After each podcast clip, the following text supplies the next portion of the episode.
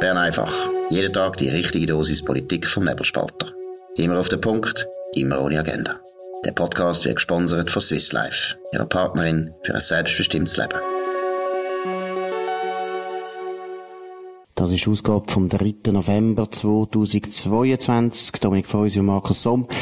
Ja, Rücktritt Simonetta Sommaruga gestern passiert natürlich heute immer noch ein Thema. Wir fangen einmal an mit dem äh, Thema, wo wir gestern nicht mehr drin haben, weil wir es äh, ein bisschen über verpasst haben, kann man so sagen. Dominik, um was geht's? Das ist einfach, während wir aufgenommen haben, hat die SP informiert darüber, wie sie sieht, weniger als zwei Stunden nach dem Rücktritt von der Simonetta Samaruga hat die SP-Spitze, also Co-Präsidium, Matthäa Meyer, Cedric Wermuth und der Fraktionschef Roger Nordmann informiert.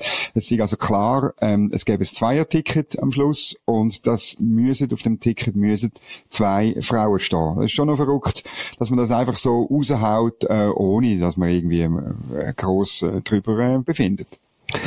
Genau, und es ist ja, muss ich das einmal vorstellen, die SP hätte gesagt, wir wollen nur zwei Männer oder nur zwei Appenzeller oder man hätte gesagt, wir wollen, äh, weiss auch nicht, nur Leute, die weiss sind es ist auch unglaublich, dass man solche Kriterien angibt, identitäre Kriterien. Es ist eigentlich offensichtlich, die SP ist jetzt langsam auch eine identitäre Partei.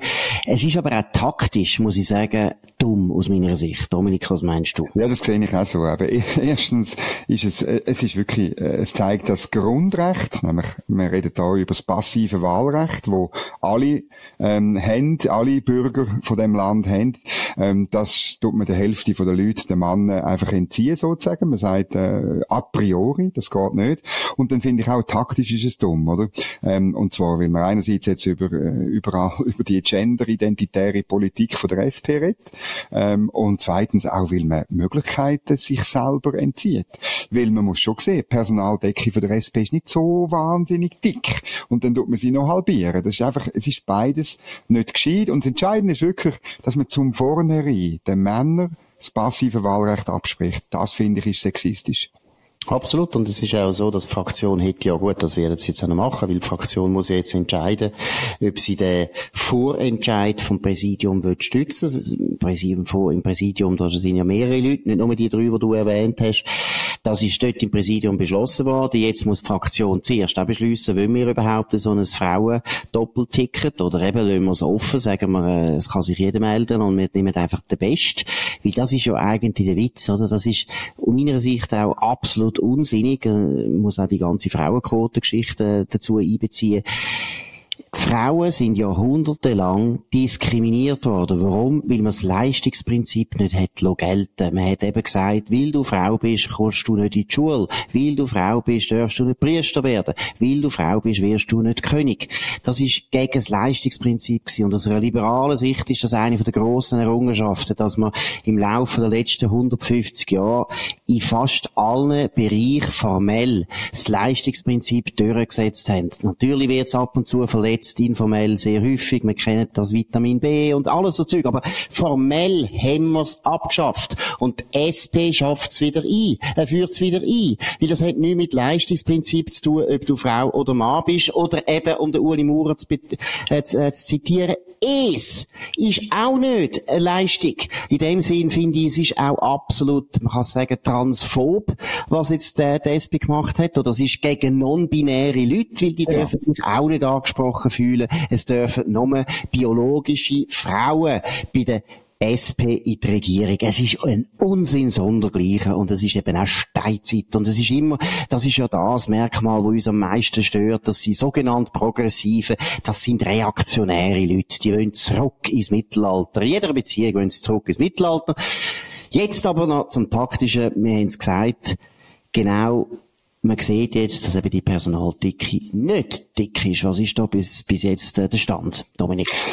Ja, wir haben ja gestern ein paar Namen so ein bisschen diskutiert bei Bern einfach. Äh, heute gibt es bereits die ersten Absagen. Barbara Gysi, SP St. Gallen, hat abgesagt. Jacqueline Fehr, Zürcher Regierungsrätin und ähm, damals vor zwölf Jahren unterlegen spektakulär ähm, äh, der Simonetta Samaruga. Sie sagt ebenfalls ab. Sie ist auch im, im Wahlkampf ähnlich wie Nathalie Rickli bei der SVP.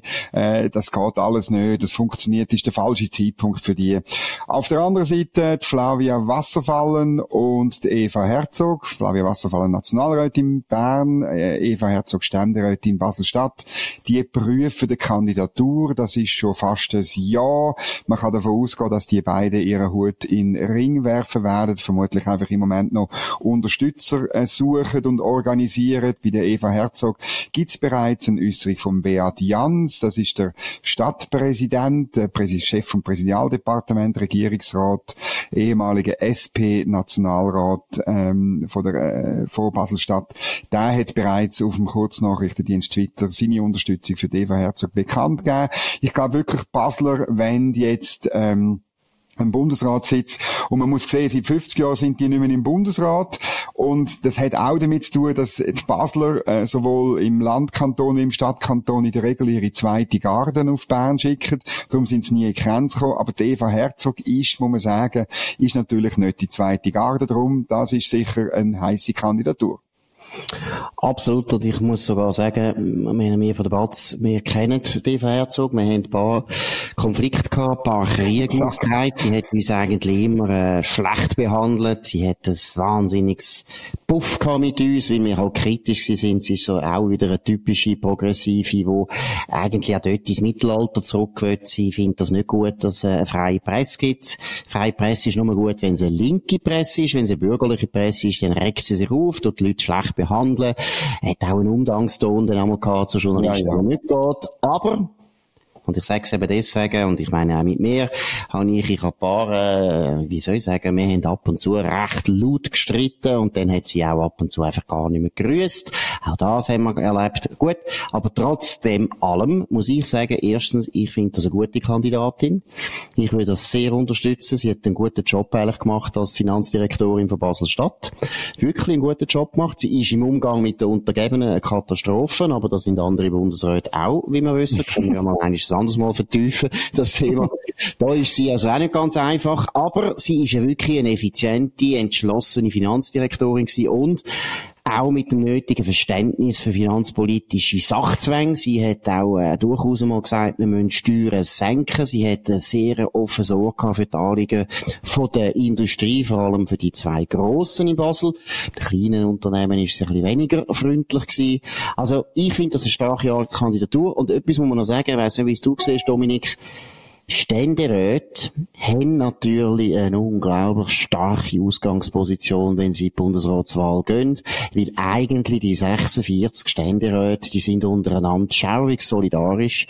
Und wenn einer antritt von ihnen, und Eva Herzog ist nicht unbeliebt im Ständerat, dann kann man davon ausgehen, die 46 Stimmen kommen wahrscheinlich fast alle zu der Eva Herzog. Also es ist eine ganz starke Kandidatur, weil sie hat auch schon 46 und wenn sie die Nominierung bekommt von der SP hat sie schon praktisch 100. Also die hat enorme Chancen, äh, gewählt zu werden. Wie siehst du das?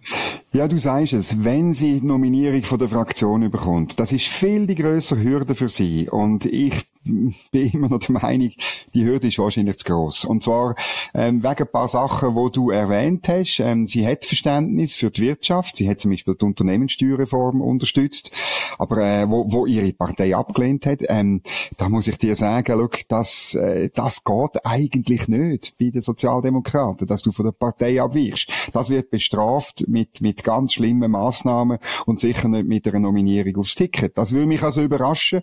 Das wäre äh, ja, das wäre wär speziell, dass man, wenn ich das wirklich würde schaffen. Auch sonst muss ich sagen, ähm, du bist sehr gnädig mit ihr, oder? Weil ich meine, der Witz in Basel ist ja, dass die derart viel Geld einnehmen von den zwei grossen Pharmafirmen, aber auch von ganz vielen anderen ähm, äh, Firmen aus dem Pharmabereich, von den Versicherungsgesellschaften. Man darf nicht vergessen, Basel ist nicht nur Pharma, oder?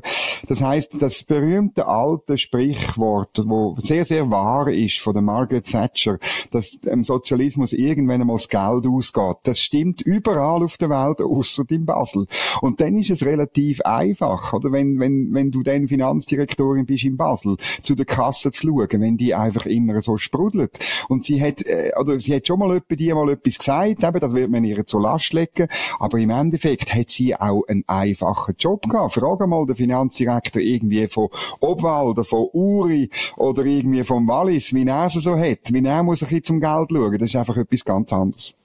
Ja, da finde ich, bist du viel zu streng. Und zwar, erstens finde ich, nein, ich finde es auch, dann finde ich es einen Unsinn, weil erstens, sie müssen einen Sozialdemokrat wählen. Das ist jetzt halt so. Also, ich meine, es ist ja klar, dass eine Sozialdemokratin wird sein. Und wenn du es vergleichst mit allen anderen Kandidaten, die man sich vorstellen kann, dann ist Eva Herzog sicher die rechteste Kandidatin. Ja, darum also, findest du die gut, ja. Natürlich. Also, ich meine, das ist ja klar, die Bürgerlichen sollten genau so denken, weil die SP denkt auch so. Die SP wählt bei der SVP immer den Schwächsten und den Linksten. Das ist ja klar. Das ist ja richtig. Und die Bürgerlichen sollen das Gleiche machen. Das ist ja das unendlich Dumme, an der, vor allem an der bürgerlichen Mitte, dass sie überhaupt nicht taktisch denken.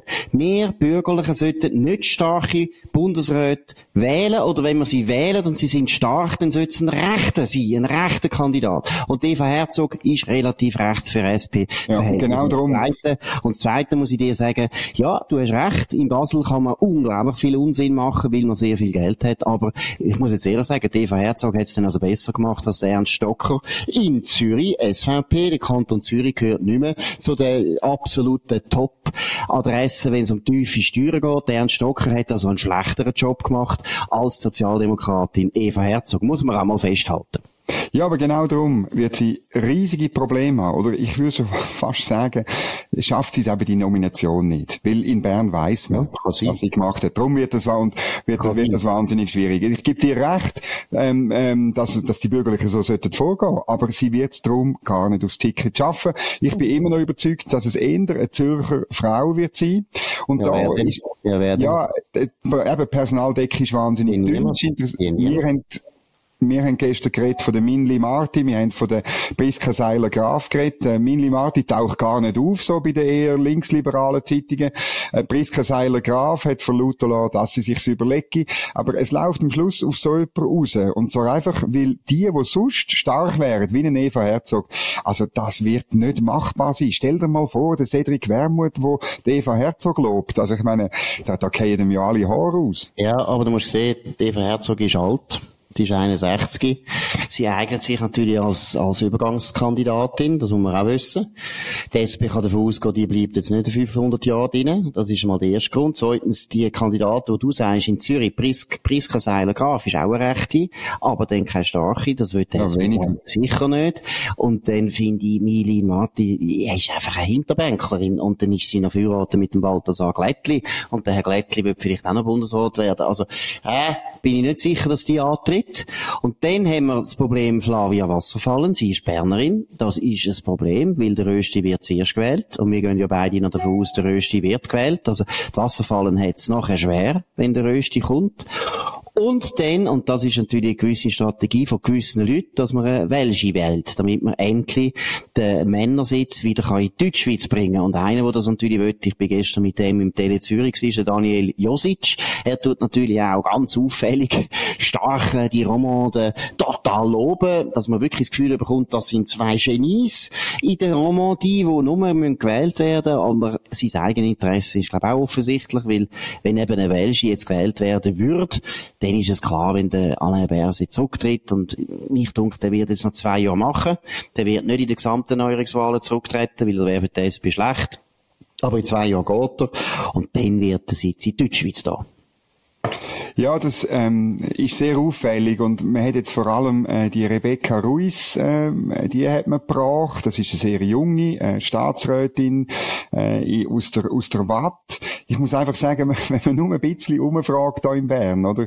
Sie hat äh, das, äh, das Gesundheitsdepartement geerbt vom äh, Pierre-Yves Maillard, wo man übrigens auch so ein bisschen redet, wobei ähm, äh, Pierre-Yves Maillard muss man wissen, das ist ein, natürlich sehr ein Ideolog. Ähm, äh, ich weiß gar nicht, ob das so ging und, und es wäre halt ein Mann. Aber die Rebecca Ruiz hat natürlich Leichen im Keller. Einerseits die, die riesige Organisationsproblem vom Unispital in Lausanne. Da ähm, tut man jetzt äh, schon weiter. Mit externen Experten probiert man la santé financière, äh, wie RTS das schreibt, ähm, zu retten von dem riesigen Spital, wo, und das ist eine Besonderheit in der Schweiz, ähm, direkt der Rebecca Ruiz, also ihrem Departement unterstellt ist. Oder? Das ist also nicht irgendwie, weißt, ein, ein, ein, ein AG, wo dann einem Kanton gehört, sondern die sind wirklich direkt innerhalb vom Gesundheitsdepartement drin. Und das Gleiche bei einem anderen Spital, wo sie auch verantworten hat, das ist das Spital Riviera Chablais 2019 eröffnet, wo es wahnsinnig viel mehr gekostet hat, als man gemeint hat und vom ersten Moment da wahnsinnige Verluste geschrieben hat. Äh, die haben vor kurzem mitteilt, man hätte jetzt also ein bisschen weniger Verlust gemacht, nicht 20 Millionen, sondern nur 13 Millionen Verlust. Also das ist einfach, man tut jetzt in der Deutschschweiz so, so Namen äh, raushauen von irgendwelchen Romans, aber das hat für mich nicht einen wirklichen Tiefgang. Ja, das ist interessant. Also die Leichen kommen also jetzt äh, auf Bern zu quackeln, oder? Kann man sich gerade genau. vorstellen. Hinter der Frau Ruiz kommen da ein paar Leichen zu quackeln.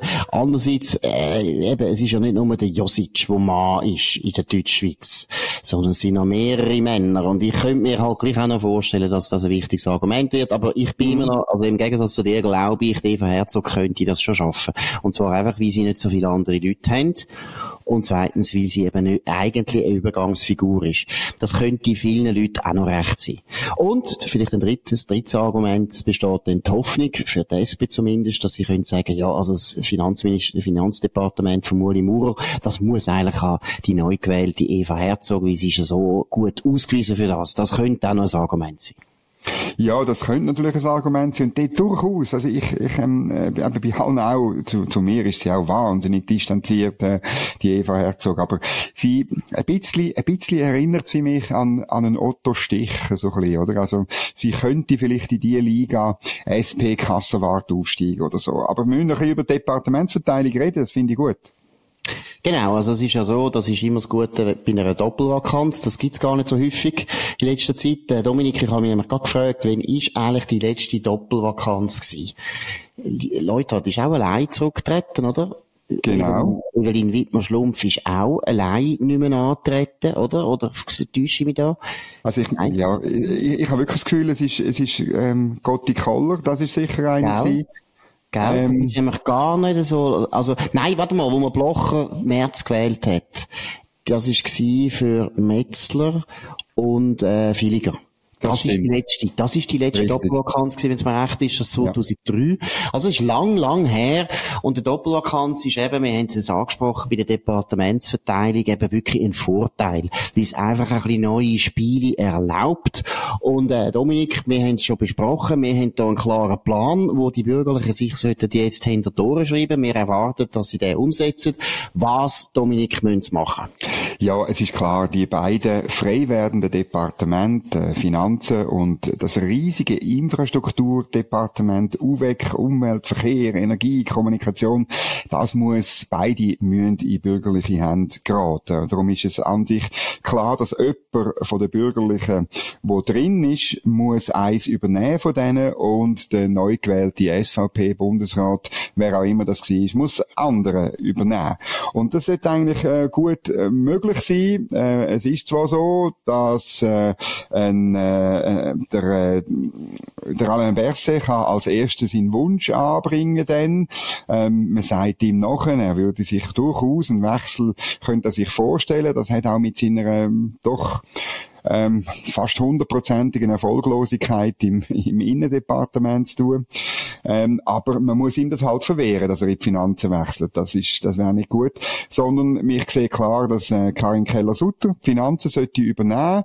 Das kann sie, das versteht sie. Sie kann auch führen. Ähm, sie hat die, sie könnte auch Einflussgelder machen, wo man, das muss man auch als Finanzchef Einfluss in alle anderen Departemente geltend machen. Die schwierigen finanzpolitischen Herausforderungen, oder? Wir stehen, wir stehen wirklich vor, vor höheren Defizit in den nächsten paar Jahren. Und das sind strukturelle Defizite. Also es ist nicht irgendwie wegen einer Krise oder wegen einer schlechten Konjunktur, sondern es ist wirklich, es geht wirklich darum, dass der Staat muss eine Verzichtsplanung machen. Das kann nur jemand wie eine Karin Keller-Sutter.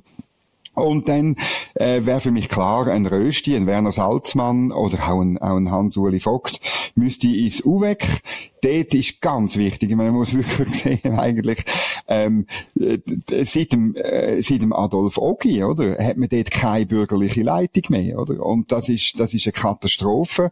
Dort muss man äh, eine ganz andere Personalpolitik machen. Man muss viele Bereiche überhaupt bürgerlich aufgleisen, völlig neue Politikfelder äh, machen. Und das Wichtigste ist, äh, die Stromversorgung von dem Land sicherstellen. Absolut. Äh, du hast es gesagt, alle Berser könnte zuerst wählen. Äh, nachher geht's einfach noch Ancienität, also dann kommt die Parmelin, dann kommt, äh, weiss ich gar nicht, dann kommt Keller Sutter wahrscheinlich. Also ist ja gleich, spielt gar keine Rolle. Das muss man den Bürgerlichen jetzt mhm. auch sagen, dass das endlich mal versteht. Ihr könnt abstimmen. Ihr könnt abstimmen, und zwar schon von Anfang an. Ihr könntet sogar am Berse sagen, ist schön, dass du das Edi willst spalten, was er könnte sein. Also wenn der Alain Berse nämlich wirklich der Meinung ist, ich bin jetzt nur noch etwa eineinhalb Jahre, äh, Bundesrat, zuerst noch Bundespräsident und dann tritt ich den bald einmal ab, zum zum Beispiel über den von der SPD wieder äh, Platz zu machen. Könnte sein, dass er so einen Deal äh, macht mit der eigenen Partei, dann wechselt er natürlich nicht mehr. Aber selbst wenn er will wechseln, dann könnte man sagen, ja, ist okay, du kannst deine Wünsche anmelden, am Schluss tun wir abstimmen. Und jetzt noch eines, ich sehe es genau gleich wie du, UWEC und Finanzen, das ist das Wichtigste, das sind die zwei wichtigsten Departemente sowieso. Auch wenn man alle anderen fünf, äh, alle anderen übrigen fünf nochmal anschaut, Finanzen und UWEC sind die wichtigsten. Finanzen haben wir Gott sei Dank Ueli Maurer jetzt eine lange Zeit gehabt. Das ist sehr gut gewesen, wichtig gewesen. Das UWEC, hast du erwähnt, ist eine Katastrophe, ist das Wichtigste. Und wenn man jetzt sich vorstellt, die Wirtschaft bleibt beim Parmelin, ich glaube, das wird so sein. Der Parmelin fühlt sich wohl dann wäre das sehr ideal. Dann hat man nämlich im UWEC einen Bürgerlichen und in der Wirtschaft einen Bürgerlichen. Und das ist genau wegen der Energiekrise jetzt sehr wichtig. Die müssen eigentlich eng zusammenarbeiten. Die sollten auch mehr oder weniger die gleichen Werte haben, die gleichen Ziele haben, die gleichen Vorstellungen haben, wie eine gute bürgerliche Energiepolitik soll aussehen. Noch eines betonen. Ihr könnt abstimmen. Und es ist absolut wichtig, dass die zwei neuen die zwei Departemente übernehmen, Finanzen und UWEC. Vielleicht noch schnell wegen, der, wegen dem VBS, das ist nämlich auch etwas ganz Wichtiges. Ich bin ziemlich sicher, du wahrscheinlich auch, Viola Amherd wird das VBS wollen aufgeben. Die ja. fühlt sich nicht wohl. Die wird wahrscheinlich das EOPD gerne nehmen, wenn Karin Keller-Sutter das aufgibt. Ich gehe absolut davon aus, dass Karin Keller-Sutter ein neues Departement will. Es könnte Finanzen sein, es könnte aber auch UWEC sein. Beides wäre gut. Spielt keine Rolle. Sie kann eigentlich aus meiner Sicht wählen, was sie will. Hat eigentlich im Großen und Ganzen einen guten Job gemacht in der EOPD. Ich habe jetzt gerade heute zum Beispiel Asylgesuchzahlen angeschaut. Und das habe verglichen übrigens mit der Simonetta Sommaruga. Das ist dann ein grosser Unterschied. Also wirklich ein grosser Unterschied. Karin Keller-Sutter hat Asylgesuch eigentlich praktisch auf die gleiche Zahl abgedruckt wie seinerzeit beim Christoph Blocher. Also das ist eine riesige Leistung. Wäre gut, Karin Keller-Sutter muss unbedingt ein neues Departement nehmen. Und dann kommt noch der letzte wichtige Punkt, den ich auch finde, müssen die Bürgerlichen einfach jetzt durchsetzen. Das VBS geht jetzt einmal an SP. Das ist eine Zumutung, dass die SP immer mit ihrem, natürlich mit ihrem, äh, wie soll ich sagen, mit ihrer antimilitären Rhetorik sich immer geschützt hat vor dem VBS. Also Peter Bodemann hat das 1995 mit dem Trachtenverein genial gemacht, oder? Er hat gesagt, der Trachtenverein wollen wir nicht. Und dann sind die Bürgerlichen so verschrocken, dass oh, ja. Ogi, Ogi muss jetzt VBS übernehmen, das geht ja nicht, genau. dass ein Kommunist so noch ein VBS nimmt. Nein, es gibt ganz viele Verteidigungsministerien, die von Sozialdemokraten geleitet werden, gerade in Europa, ist gar kein Problem. Und je nachdem, wer da gewählt wird, ein Eva Herzog oder ein Flavia Wasserfallen, die können das sehr wohl. VBS geht jetzt einmal an die SP. Es kann nicht sein, dass immer die Bürgerlichen müssen das Departement nehmen, wo für viele Politiker nicht mehr beliebt ist, obwohl sie jetzt ja wieder viel, viel wichtiger geworden ist. Das sehe ich auch so, und man zwingt sie dann zu einem Bekenntnis zur Armee, oder? Das finde ich ganz wichtig, weil das ist dann eben auch die Prüfung. Wenn du im Bundesrat dabei sein wenn du zu der Konkordanzregierung von dem Land willst gehören, dann gehört eine starke Armee dazu. Bitte, das übernehmen, bin ich voll bei dir. Absolut. Und sie können auch mal ihre widersprüchliche Politik überdenken. Oh. Ich meine, es ist natürlich immer billig gewesen, jedes Rüstungsbudget ablehnen und auch immer wieder äh, GSOA unterstützen und immer wieder die Armeeabschaffung mhm. unterstützen. Aber dann nachher im Parlament oder in der Öffentlichkeit so tun, nein, nein, nein, nein, die Armee an sich finden wir schon recht und so weiter. Aber eben dann, wir haben es jetzt wieder bei den Kampfflugzeugen erlebt. Jedes Kampfflugzeug ist nicht gut. Sie sagen dann immer zwar, ja, ja, wir brauchen eins, wir brauchen eins mit Propeller und mit, äh, ich weiss nicht was, das schön blau und pink angemalt. Aber es geht ihnen nie um das. Sie haben kein Kampfflugzeug wollen. Wirklich nicht. Partout. Wir hätten einen Gottverdeli jeden Flüger. Die letzte, wo man kann auf der ganzen Welt kaufen, auch eins aus Kuba wäre in Frage gekommen, Nordkorea. Sie hätten immer Nein gesagt. Immer Nein, Nein, Nein. Die SP muss ins VBS. Die SP muss ins VBS. Das sagen wir jetzt jeden Tag. Die Bürgerlichen müssen sich das wirklich hinter die Ohren schreiben. Und jetzt machen wir eine Aktion. Um was geht's, Dominik? Was kann man gewinnen? Man kann ein Jahresabo gewinnen mit 50% Rabatt und da dazu muss man auf den Link gehen, Abo lösen auf unserer Website oder da unten dran, und ich das verlinken. Dann geht man dort drauf, man löst das Jahresabo und dann tut man sich registrieren und dann beim Checkout, wo es ums Zahlen geht, da kann man dann den Code eingeben, nämlich 400 oder 400. Die drei Zahlen muss man eingeben und dann kann man den nebelspalter.ch, das ist Online-Ausgabe mit 50% Rabatt, abonnieren. Sind dabei. Absolut. Das ist Bern einfach gewesen, die am schnellste bürgerliche Sendung überhaupt von der Schweiz. Wir sind schon über 150.000 Abonnenten, über 150.000 Abonnenten, bürgerliche Abonnenten und solche, die es gerne werden, werden. Äh, Nostalgie-Linke haben wir auch viel. Ich kenne sie persönlich.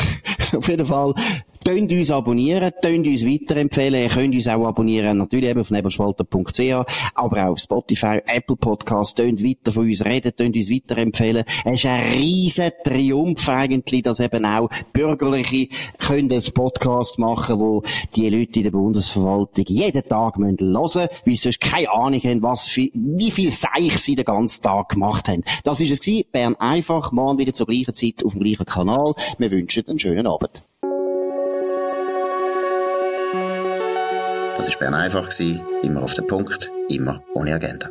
Gesponsert von Swiss Life, ihrer Partnerin für ein selbstbestimmtes Leben.